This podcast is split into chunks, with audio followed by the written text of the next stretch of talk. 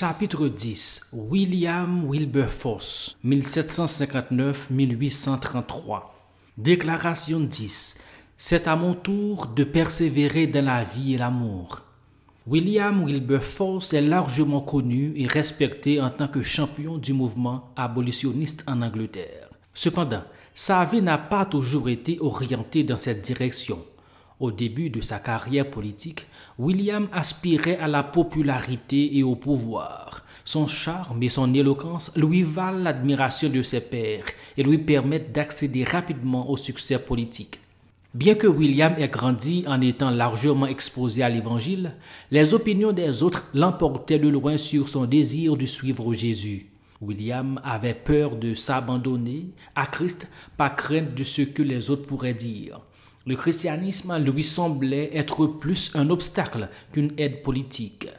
Tout cela a changé lorsque William est arrivé à ce qu'il a appelé une crise de l'âme. J'ai peur de tourner le dos à Christ, dit-il, mais j'ai aussi peur de perdre la face et le prestige. Si mes électeurs apprenaient que j'ai embrassé la religion, ma carrière serait terminée. Fin de citation. William lutte contre ces craintes pendant deux ans, de 1785 à 1786. Le combat intérieur et la réflexion aboutissent à la conviction et à la grâce, et William confie sa vie à Jésus. Au départ, William envisage de quitter la politique pour entrer dans le ministère vocationnel, mais John Newton décourage l'idée. Imaginez ce que Dieu peut faire par l'intermédiaire d'un député doué, a-t-il dit. Rien de la Bible ne dit que l'on ne peut pas être à la fois chrétien et homme d'État. De citation. William accepta et poursuivit sa vie politique sous la direction du Christ et non sous la sienne. William était impatient de parler de sa nouvelle vie en Christ, y compris lorsqu'il prenait la parole au Parlement. Au début, le fait de parler de sa foi en Jésus et de la manière dont les Écritures ont éclairé ses décisions législatives lui a valu les moqueries de ses collègues. Finalement, ils ont commencé à respecter William avec ses croyances passionnées et sa vie cohérente qui validait son témoignage.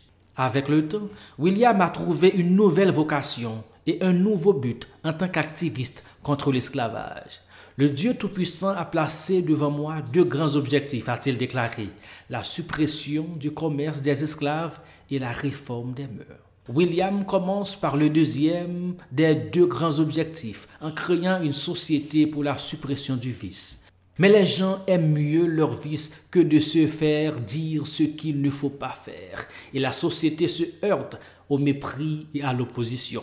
William n'abandonne pas. En 1793, lorsque la charte de la Compagnie des Indes orientales doit être renouvelée, il propose une autre idée, une résolution autorisant les missionnaires à se rendre en Inde. Cette proposition est également rejetée. William se concentre à nouveau sur le premier des deux grands objectifs et commence à s'attaquer à l'esclavage. Tout au long des années 1700, le commerce des esclaves dans l'Empire britannique avait été considéré comme un mal nécessaire. En 1787, cependant, certains ont commencé à considérer le commerce des esclaves comme un mal et plusieurs abolitionnistes ont formé un comité pour l'abolition de la traite des esclaves. Bien organisé, le groupe a besoin d'une voix forte au Parlement. William est le candidat idéal. Influent et indépendant, c'est un orateur éloquent à l'esprit vif. William accepta d'être cette voix. Plus tard dans sa vie, il en a exprimé les raisons. La méchanceté de la traite me paraissait si énorme, si terrible, si irrémédiable, que mon esprit était tout à fait acquis à l'abolition, que les conséquences soient ce qu'elles seront. J'ai décidé à partir de ce moment de ne jamais me reposer tant que je n'aurais pas procédé à son abolition. Fin de citation. En 1789, William prononce devant le Parlement un discours de trois heures sur l'abolition. Il décrit la capture des esclaves et la traversée de l'océan à laquelle ils sont confrontés.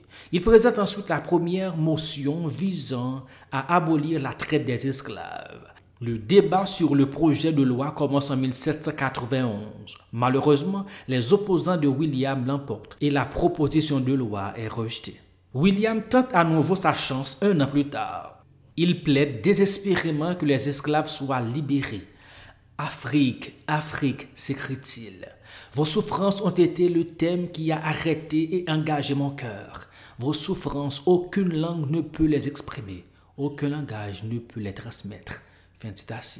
En 1792, William est devenu un tel opposant à l'esclavage que les officiers des régiments des aides occidentales menacent sa vie. John Wesley, fondateur du méthodisme, lui écrit pour l'encourager. Si Dieu ne vous a pas suscité pour cela, vous serez épuisé par l'opposition des hommes et des démons. Mais si Dieu est pour vous, qui peut être contre vous? Ne vous lassez pas de bien faire.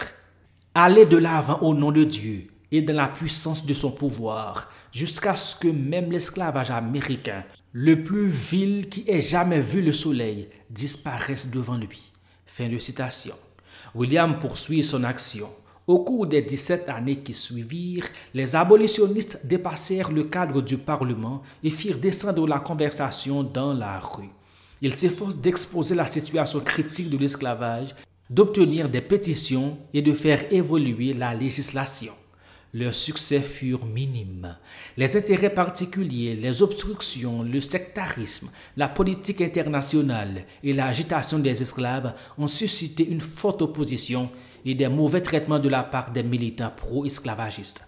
William n'a pas abandonné. Finalement, en 1807, près de 20 ans après que William ait présenté la question pour la première fois au Parlement, la Chambre des communes vota à une large majorité l'abolition de la traite des esclaves dans l'Empire britannique. Ce fut un jour de grand triomphe. La célébration n'a cependant pas duré longtemps. Dieu avait encore du pain sur la planche pour William. Si le commerce de nouveaux esclaves est désormais illégal, la possession d'esclaves ne l'est pas. William et ses collègues ont commencé à travailler à l'application de la loi sur le commerce des esclaves et, à terme, à l'abolition totale de l'esclavage. Tout comme l'abolition de la traite des esclaves, ce fut un combat de longue haleine. En 1817, William s'était fixé pour objectif l'émancipation de tous les esclaves. Malheureusement, l'âge et la maladie l'empêchent de défendre la cause comme il l'aurait fait autrefois. Ces années supplémentaires de lutte ont finalement porté leurs fruits. En 1833, William a eu l'occasion de s'exprimer au Parlement en faveur de l'abolition totale de l'esclavage. Après 45 ans de carrière politique, William Wilberforce a vu se réaliser la vision que Dieu lui avait donnée. Le 26 juillet 1833, quatre jours seulement avant sa mort, le Parlement a adopté le projet de loi pour l'abolition de l'esclavage dans tous les territoires britanniques. Contribution significative de William Wilberforce. William Wilberforce a mené une longue et difficile croisade pour mettre fin à la pratique de l'esclavage dans l'Empire britannique, ce qui a ouvert la voie à la fin de l'esclavage en Amérique. Sa persévérance a porté ses fruits. Dieu a utilisé la plateforme unique de William en tant qu'homme politique pour libérer les gens. Lecture recommandée. Amazing Grace, William Wilberforce and the Heroic Campaign to End Slavery par Eric Metaxas. Citation remarquable. Ma démarche est publique. Mes affaires sont dans le monde et je dois me mêler aux assemblées des hommes ou quitter le poste que la Providence semble m'avoir assigné.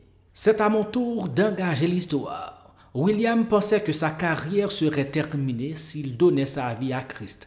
Cependant, Dieu avait l'intention d'utiliser William là où il se trouvait en changeant simplement son objectif. De quelle manière Dieu pourrait-il vouloir changer votre objectif et vous utiliser là où vous êtes pour sa gloire? William a persévéré pendant de longues années dans ce qui aurait pu sembler être une bataille sans espoir. Avez-vous été confronté à des batailles sans espoir? Qu'est-ce qui vous a encouragé au cours de ces luttes? C'est à mon tour d'engager la parole de Dieu. Avez-vous rejoint la mission unique du royaume de Dieu dans votre vie, là où vous êtes? William l'a fait en prenant note du cœur de Dieu pour les grands besoins du monde. Lisez Matthieu 6, verset 10. Une grande partie de notre monde n'est pas encore ce qu'elle devrait être. C'est pourquoi nous prions et travaillons pour que son royaume vienne et que sa volonté soit faite sur la terre comme au ciel. De quelle manière avez-vous remarqué que notre monde a besoin de plus de royaume de Dieu? Demandez à Dieu de vous ouvrir les yeux pour que vous puissiez voir les faiblesses et les besoins du monde et pour que vous preniez une position audacieuse là où c'est nécessaire. Persévérez-vous avec confiance dans la tâche que Dieu a placée devant vous ou avez-vous rejoint ceux qui reculent? Pourquoi ou pourquoi pas? Lisez Hébreux chapitre 10, versets 32 à 39 et 2 Corinthiens 4, versets 16 à 18. Comment ces passages peuvent-ils nous encourager à poursuivre la course? Mémorisez un ou deux de ces versets cette semaine. C'est à mon tour d'engager ma vie. Il a fallu 45 ans jusqu'à sa mort pour que William voie se réaliser la vision que Dieu lui avait donnée. Lorsqu'il s'agit d'accomplir les tâches que Dieu a placées devant vous, à quel point pensez-vous qu'il est trop long de persévérer? William considérait chaque victoire comme un tremplin vers la destination finale. Comment pouvez-vous vous entraîner à voir et à louer Dieu pour les petites victoires qui se présentent tout au long du voyage?